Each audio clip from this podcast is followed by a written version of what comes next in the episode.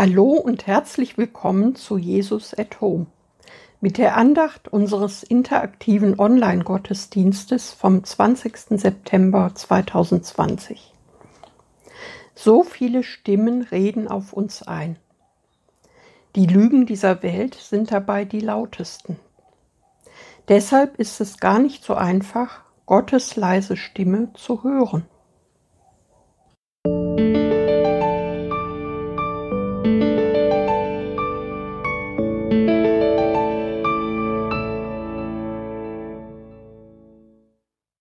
Kann ich Gottes Stimme hören?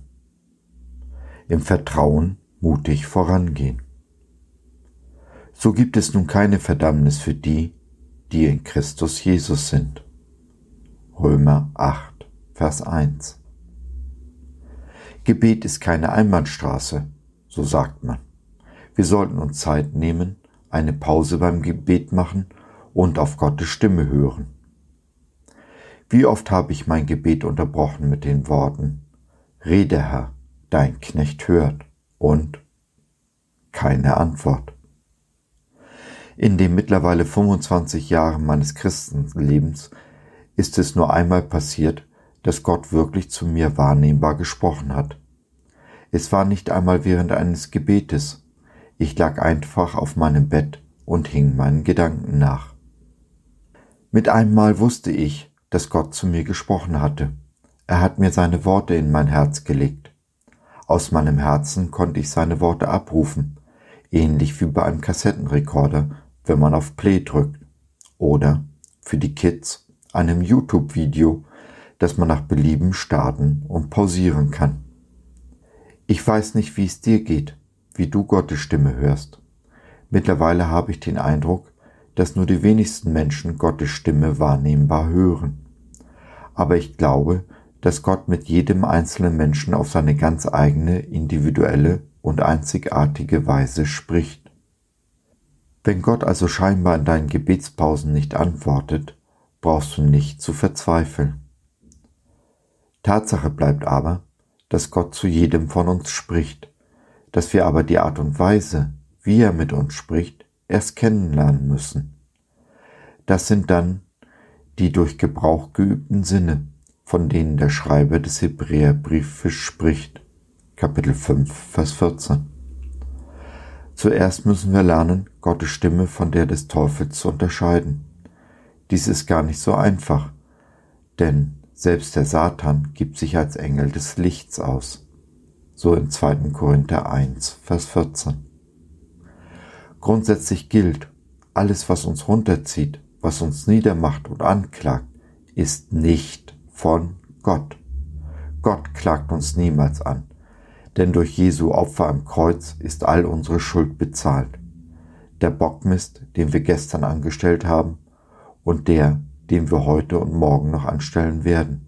All unsere Schuld ist gesühnt. Jesus hat den Preis bezahlt. Es gibt also keinen Raum mehr für Schuld und Verdammnis, denn wir stehen heilig und untadelig vor unserem Gott. Deshalb werden wir von ihm weder angeklagt, noch verurteilt, noch bestraft. Bei allen Stimmen, die wir hören, seien es die aus der Welt, vom Teufel oder von Gott, müssen wir immer von einer grundsätzlichen Wahrheit ausgehen. Der Vater hat uns lieb. Alles, aber auch wirklich alles, was wir hören oder sonst wie aufnehmen, muss sich an dieser Wahrheit messen. Was nicht diesem Maßstab entspricht, ist niemals von Gott. Das gilt auch für Worte aus der Bibel, wenn sie bei uns verurteilend oder verdammend ankommen. In diesem Fall hat der Teufel den Sinn des Bibeltextes in unserem Geist verdreht. Jeder von uns ist den Einflüsterungen dieser Welt und des Teufels ausgesetzt. Wir können uns nicht entziehen. Wir können uns aber entscheiden, welchen Gedanken wir nachhängen sie als Wahrheit annehmen oder nicht. Das bevorzugte Angriffsziel des Feindes ist unser Geist, sind unsere Gedanken, die er fast attackiert. Wir sind aufgefordert, alles zu prüfen und dann das Gute zu behalten. Wie gesagt, wir entscheiden, welchen Gedanken wir nachgehen. Es sollten die guten Gedanken sein, denen wir in unserem Geist Raum geben, denn diese sind von Gott. Alles andere weisen wir vehement und energisch als Lüge zurück. Diese Übung fällt am Anfang etwas schwer, weil viele von uns diesen Lebenslügen lange Zeit geglaubt haben. Aber mit der Zeit kommt die Übung und es fällt uns von Mal zu Mal leichter.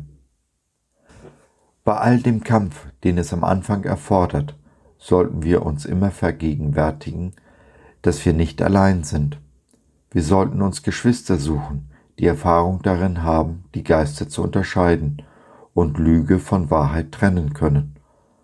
Sie können uns auf unserem schwierigen Weg helfen und uns ermutigen. Vergiss es nicht, in Gottes Reich gibt es keine Einzelkämpfer. Wir brauchen Glauben, denn ohne Glauben ist es unmöglich, Gott zu gefallen. Hebräer 11, Vers 6a. Was für einen Glauben brauchen wir? Den festen Glauben daran, dass wir gerecht gesprochen sind. Oft wird gepredigt, wir müssen glauben, dass wir errettet sind. Ja, das auch. Aber das ist nicht die Hauptsache.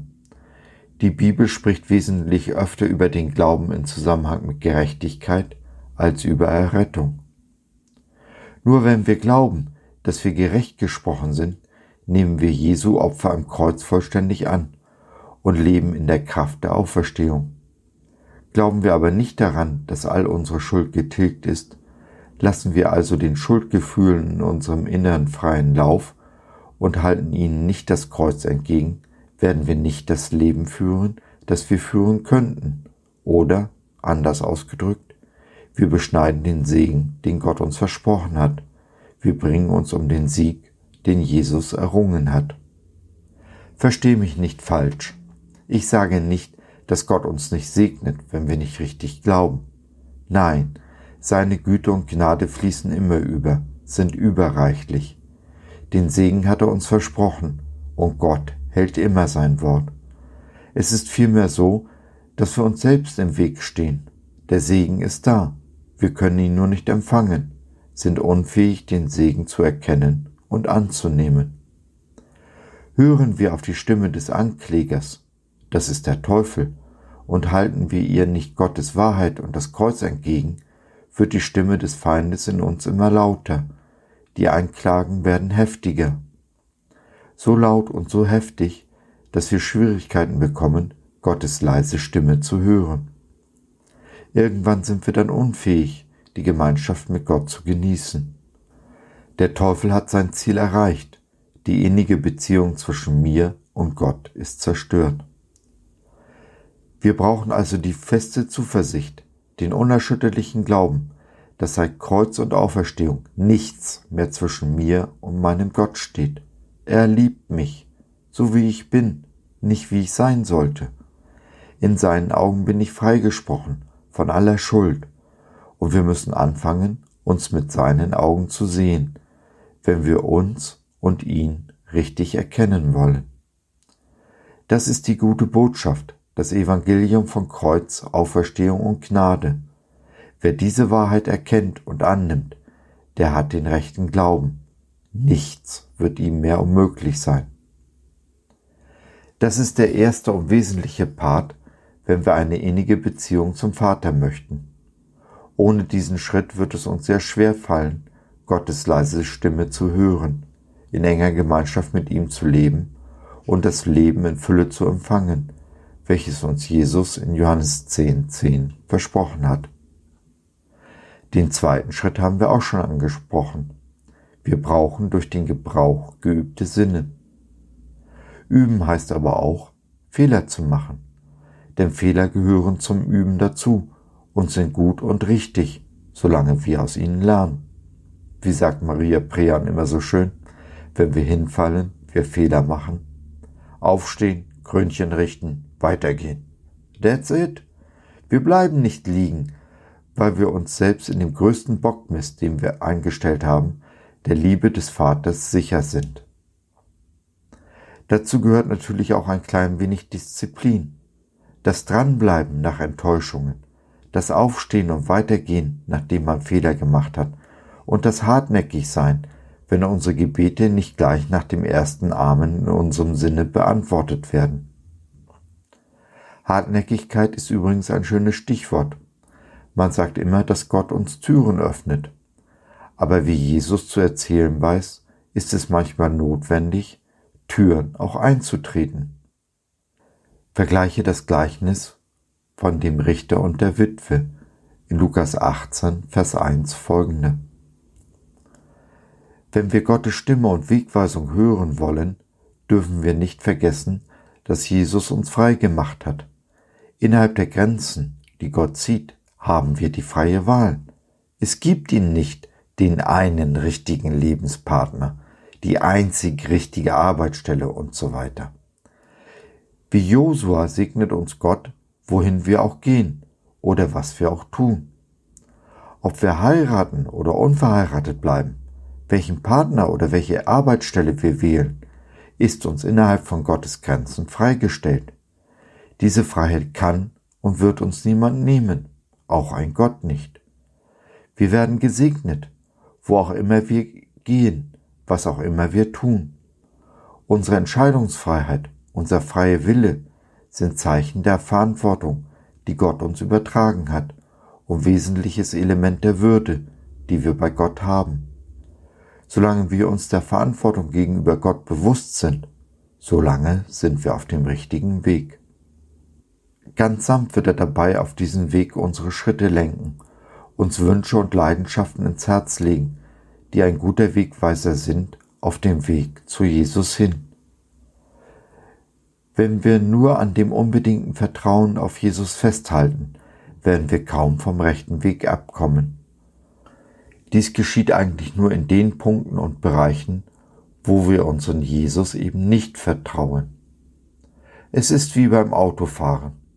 Solange ich meinen Blick nach vorne richte, werde ich in der Spur bleiben. Lasse ich mich aber von einem hübschen Mädchen am rechten Straßenrand ablenken und wende meinen Blick nach rechts, werde ich automatisch den Wagen nach rechts verziehen. Wir aber halten unseren Blick fest auf Jesus gerichtet und entscheiden uns, ihm zu vertrauen. So bleiben wir in der Spur und bewegen uns immer auf Jesus zu. Vertrauen wächst, wann immer sich unser Gegenüber als vertrauenswürdig erweist. So beweist uns Gott auch jeden Tag aufs Neue seine absolute Treue. Unser Schritt wird mit wachsendem Vertrauen jeden Tag fester, sicherer und zuversichtlicher.